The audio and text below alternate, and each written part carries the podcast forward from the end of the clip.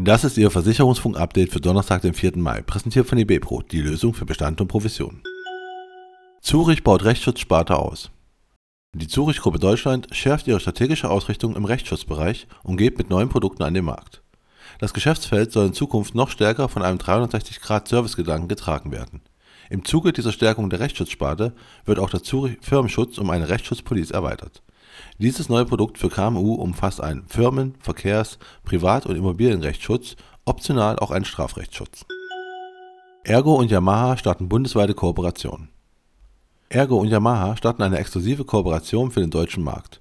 Unter dem Label U Yamaha Motors Insurance Powered by Ergo bietet der Versicherer Käufern eines Yamaha Zweirads zukünftig umfangreichen Versicherungsschutz sowie individuelle Beratung und Betreuung vor Ort an Zentrale Serviceleistungen wie eine 24-Stunden-Erreichbarkeit, die persönliche Beratung und eine gebührenfreie Rufnummer für Kundenanliegen sind ebenfalls Teil der neuen Partnerschaft.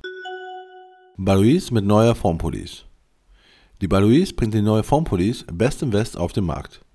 Diese soll sich unter anderem durch eine fondgebundene flexible Auszahlungsphase, größtmögliche Variabilität bei der Aufteilung der Anlage und geringe Effektivkosten auszeichnen, so der Versicherer.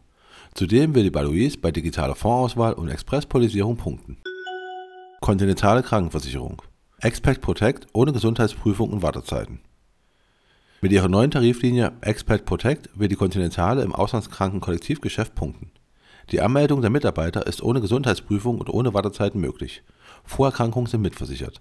Dadurch ist eine einheitliche Beitragsstruktur pro Person möglich. Mitreisende Familienangehörige sind mit gleichem Leistungsumfang versichert. Gotha. Nachhaltigkeitsziele jetzt Bestandteil der variablen Vergütung.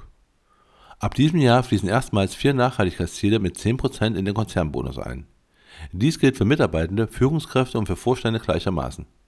Die vier Ziele umfassen dabei die CO2-Reduktion in der Kapitalanlage und im Geschäftsbetrieb, die erfolgreiche Teilnahme an einem externen Nachhaltigkeitsrating sowie die Außenwahrnehmung der Gotha mit Bezug zu Nachhaltigkeitsthemen.